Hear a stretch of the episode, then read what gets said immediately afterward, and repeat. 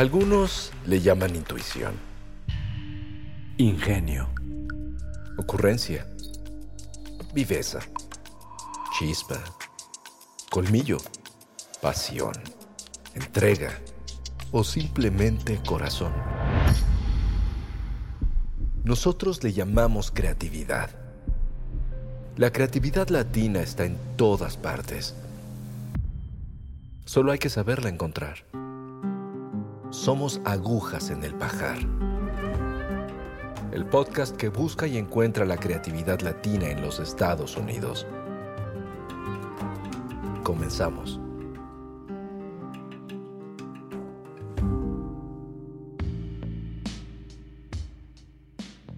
La creatividad puede cambiar el mundo, literalmente. Pacoima es un barrio en el condado de Los Ángeles que durante décadas tuvo pésima reputación, crimen, drogas, pobreza, un lugar del que era muy difícil salir. Hace unos años, un grupo de artistas latinos comenzaron a poblar el barrio con murales. Murales enormes, coloridos, llenos de contenido social y hechos con mucho orgullo. Poco a poco, Van Nuys, la principal avenida de Pacoima, se transformó en Mural Mile, la milla del arte, y cambió la narrativa del vecindario. Pacoima dejó de ser un barrio que solo se mencionaba en la nota roja y se convirtió en un lugar de color y arte que la gente comenzó a visitar. Cristi Sandoval es una de las principales muralistas de esta transformación y hoy Cristi nos cuenta su historia. Háblame un poco de cómo era Pacoima, este barrio tan emblemático de Los Ángeles, cuando tú estabas creciendo. Yeah, Pacoima was a neighborhood that wasn't um, the best. There was um, a lot of crime, there was a lot of gangs, and I grew up very sheltered from all of that. My dad did a really great job of keeping us away from all of that and did well in school and just, you know, went to school and home. And Pacoima has had a very bad reputation, unfortunately, and was predominantly African American neighborhood and Latino neighborhood. ¿Había mucho arte en tu casa cuando crecías? No, actually, there there wasn't. My mom was really creative. Like she always did the the recuerdos for the quinceañeras, and she always made like little plates with names, and so she was always making some type of craft um, or putting something together or decorating our home really beautifully. So she was definitely uh, the creative in the family um, that I guess I, I picked it up from. How did you start it as a kid? Were you drawing all day, or how did you start it with art and painting? I did. I, I used to. I used to draw all the time in my classes. So I was always like the artist in the class, and I would even sometimes have like kids watching me while I was drawing. Um, when we had an assignment, I have an uncle in Tijuana who is an architect, and I feel that that influenced me very much in just wanting to create and build and and even think about things in in a large scale. How do you define or self identify yourself as an artist? Chicana, Mexican American, Latina, Latinx? What are the, the, the, labels that you feel more comfortable with or that you represent in your art? I think ultimately I always say Chicana and I say artivist um, because my work has to do with art and activism. So I, I find myself saying Chicana mostly. I love the idea of artivist. I've never heard it. So what does that mean? That as an artist tienes un compromiso social o estás haciendo arte que quiere cambiar la sociedad? ¿Cuál es la parte de activismo con arte que define esta palabra artivist que, que suena tan fresca? Yeah, it's it's a it's a term that was placed on me um, because of the theme of my work. I usually paint social justice themes, immigration, women empowerment themes. So with my murals, I tend to aim it towards positive social change. So informing the community of a history that happened that maybe is something that tries to be hidden away. Like the mural of Toypurina that we painted, who's an indigenous woman from the Tongva tribe, whose story we don't get to hear very often.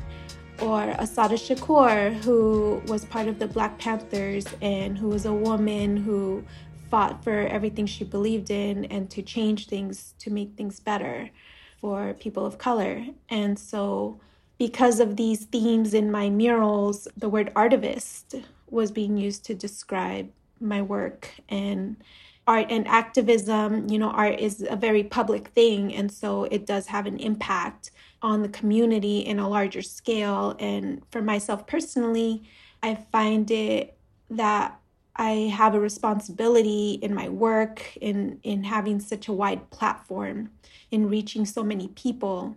I try to use it to educate the community, to change anything that may be unjust and and make things better. Is there a history of activism in your family? ¿Tu familia eh, como inmigrantes estaban ya metidos en la lucha social o es algo que tú fuiste, que fue creciendo en ti en base a, a, tu educación y lo que ibas viendo ya como, como chicana? I think it's something that grew in me. And, um, you know, my parents in themselves, by coming here and, and doing what they're doing, I think in itself is activism and being successful in raising their children and buying a house and you know sending us to college i think that in itself is a form of activism. And i definitely in learning the history and connecting with friends who are activists and community organizers and teachers and all these things that brought all these books to my table for me to learn and to get angry about and to to really feel like something unjust was happening and, and I had to do something. Hablaste hace un momento de la transformación de Pacoima. Pacoima cuando tú estabas creciendo era un barrio con mala reputación, era un barrio peligroso. Ha cambiado, es otra cosa hoy. ¿Cuál es el rol de tu arte, no solo de tu arte, de tu arte y de otra gente que están haciendo muralismo con conciencia social en Pacoima, ¿eso está conectado con el cambio del ambiente en el vecindario? ¿De verdad el muralismo puede cambiar un vecindario de manera social? Yeah, I think so. Um, we all really felt that we had a lot to do with the changes. Um, the murals brought a lot of attention. It brought a lot of media. There weren't as many murals when when I first came back from college. So around 2008, I started um, teaching classes. I also noticed that there wasn't a lot of options for art classes. So, in doing that, it led to murals. It led to meeting other artists who did murals. And so we teamed up to paint Mural Mile down Van Nuys Boulevard in Pacoima. That gained a lot of just recognition and media attention. And that in itself brought so many more resources to the area. And so all of a sudden, when you hear about Pacoima in the news, it's not about, you know, some crime or something bad. It's about this new mural that went up and how the community is so proud of these changes that are happening. And so that in itself, I think, made it so that the city put more resources in the area. I mean, at one point, there were mural tours that were happening, and we had people coming from all over to Pacoima to take these mural tours. And that, that's something that wasn't heard of before.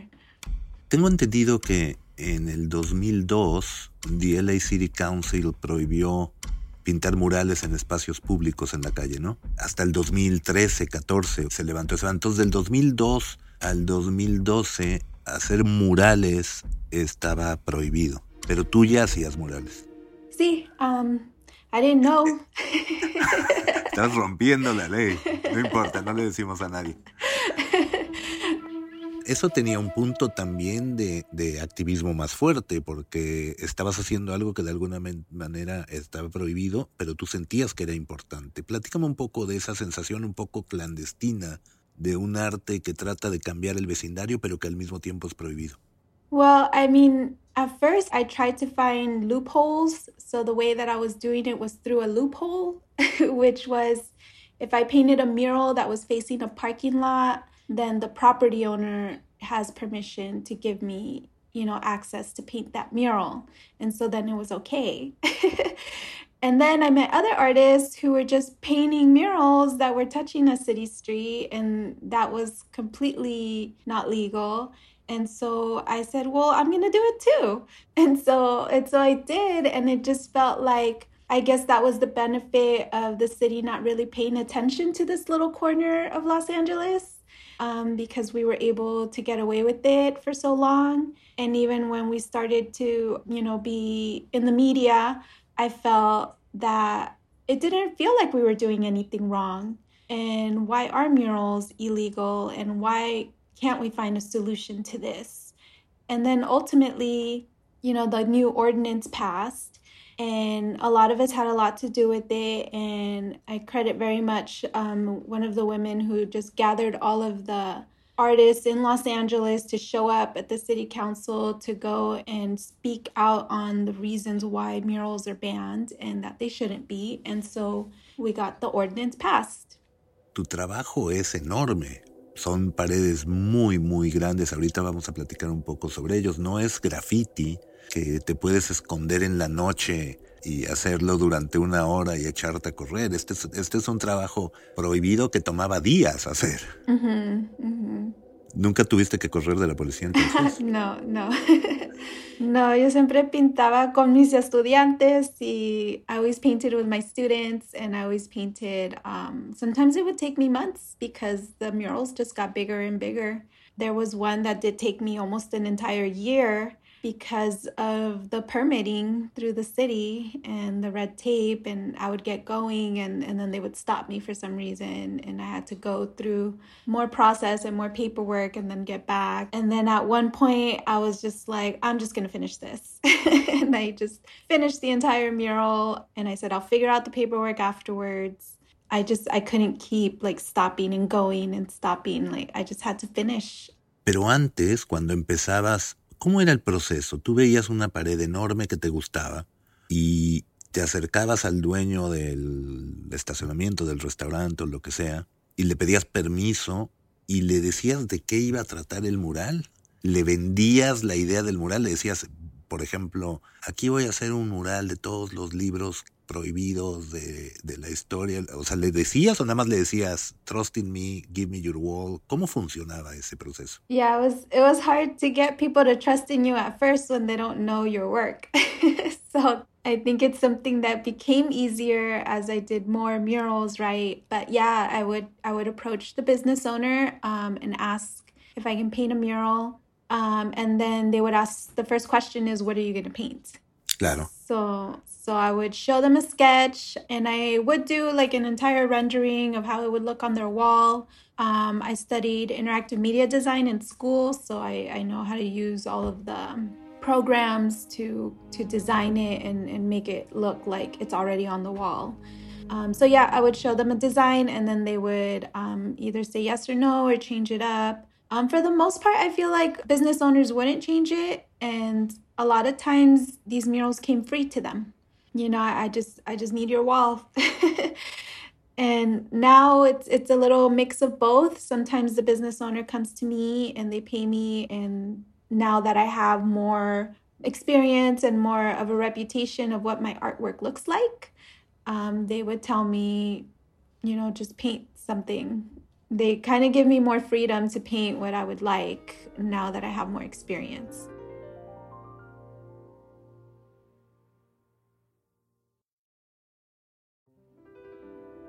Como artistas, siempre es muy difícil saber cuánto cobrar, sobre todo cuando estás empezando. ¿Cómo evalúas cómo se cobra un mural? ¿Lo pones en las horas que te toma hacerlo, más el material que compraste? ¿Lo pones en el tamaño y es un, dólar por square foot? O, ¿cómo, ¿Cómo calculas cuánto se cobra por un, por un mural? Yeah, also each one is different. Sometimes somebody wants a price right away and because they're trying to raise the money, you know, so I throw out like $40 a square foot and sometimes it'll add up to a lot, but I tell them that's an average. It depends on the design. If it's like a really complicated design that's going to take me days and days and days, then it's more money. If it's a bit more of a simple design, so I do break it down okay, how many days is this going to take me? Um, and that helps in the price. And then it's also paying me for my time, and then the materials are separate, and then the equipment. Sometimes I have to rent a lift or a scaffold or, you know, some type of heavy equipment if it's a really big building, and insurance and like all these other things that that go into it. If if I hire an assistant, um, those are all factors in that go into the pricing. Claro. Ahorita vamos a hablar un poco de, los murales en particular, pero todos tienen una cosa muy colorida, tienen mucha fuerza visual, que es parte de lo que embellece el vecindario y de lo que es tu estilo. ¿De dónde vienen esos colores? La pregunta que te hago es, ¿son colores que tienen que ver simplemente con tu gusto, con tu imaginación?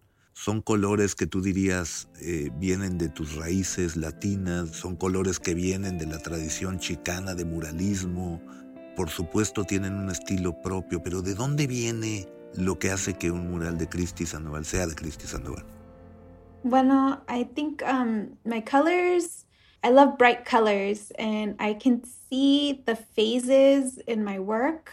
I don't know if anyone else can tell, but I can tell just what color schemes I was into at the time. And so at first, it was very like red and yellows and, and white and um, these colors that I later learned were part of like the indigenous medicine wheel.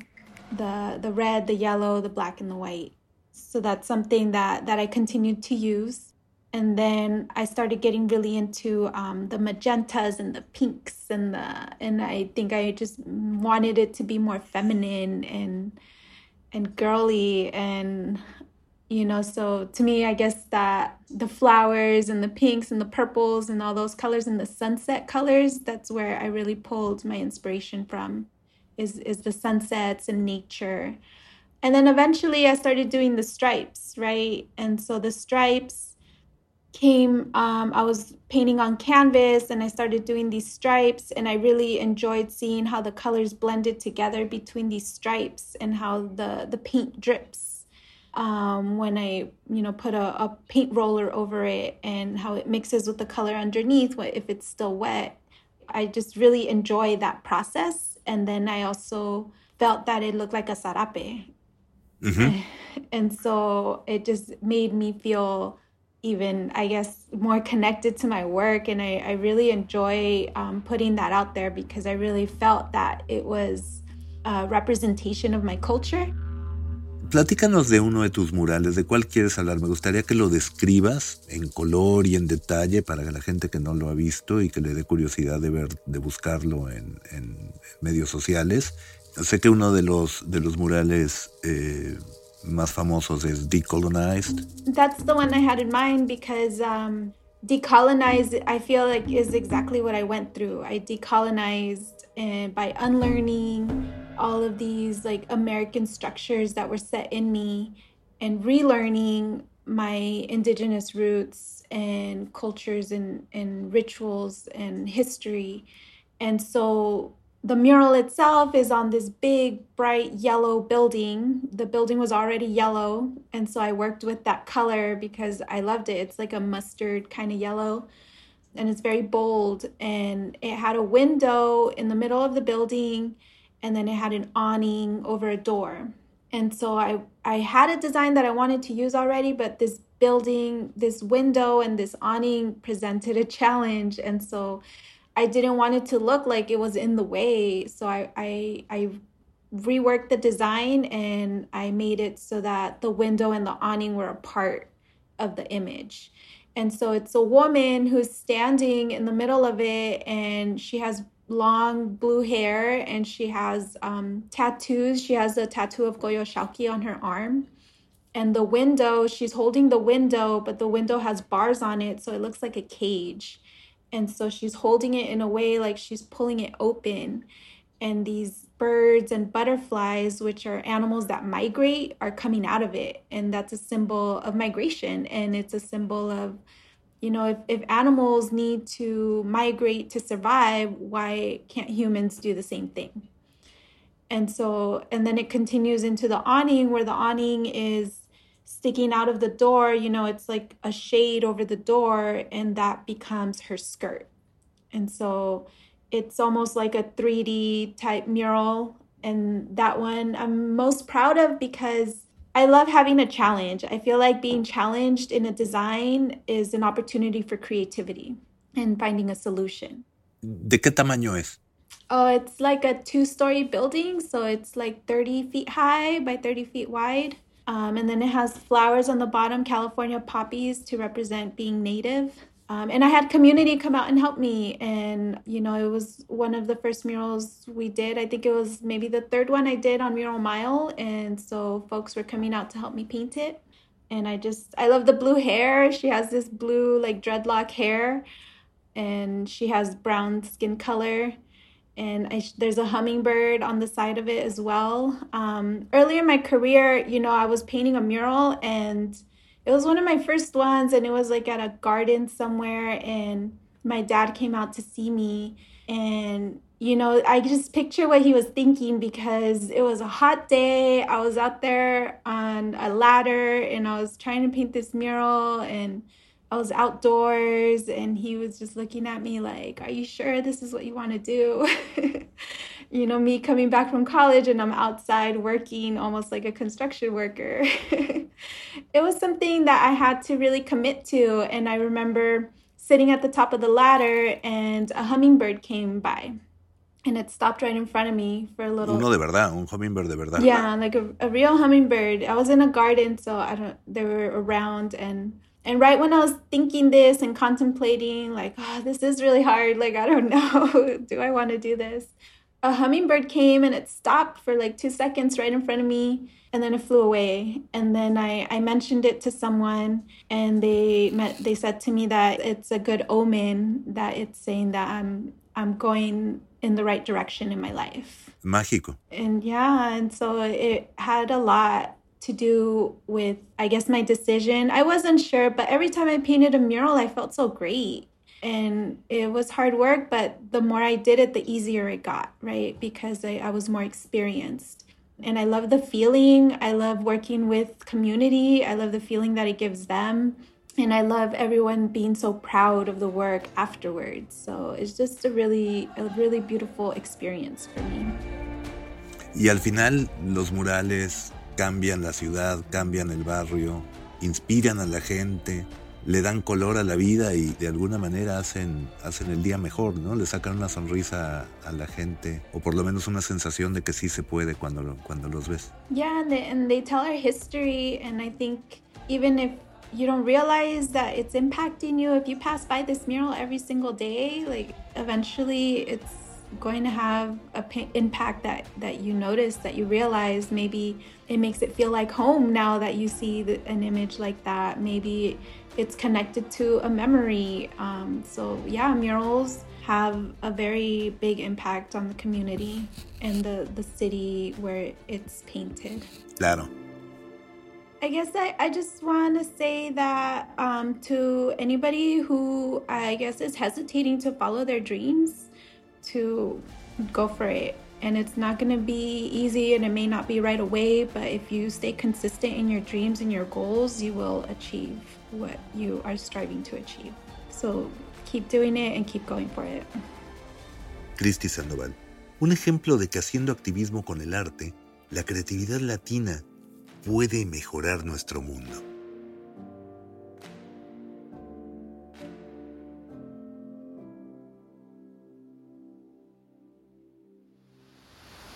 Así, encontramos otra aguja en el pajar de las ideas, donde la creatividad latina tiene mil formas de expresarse. Agujas en el pajar, dirigido por Sergio Alcocer.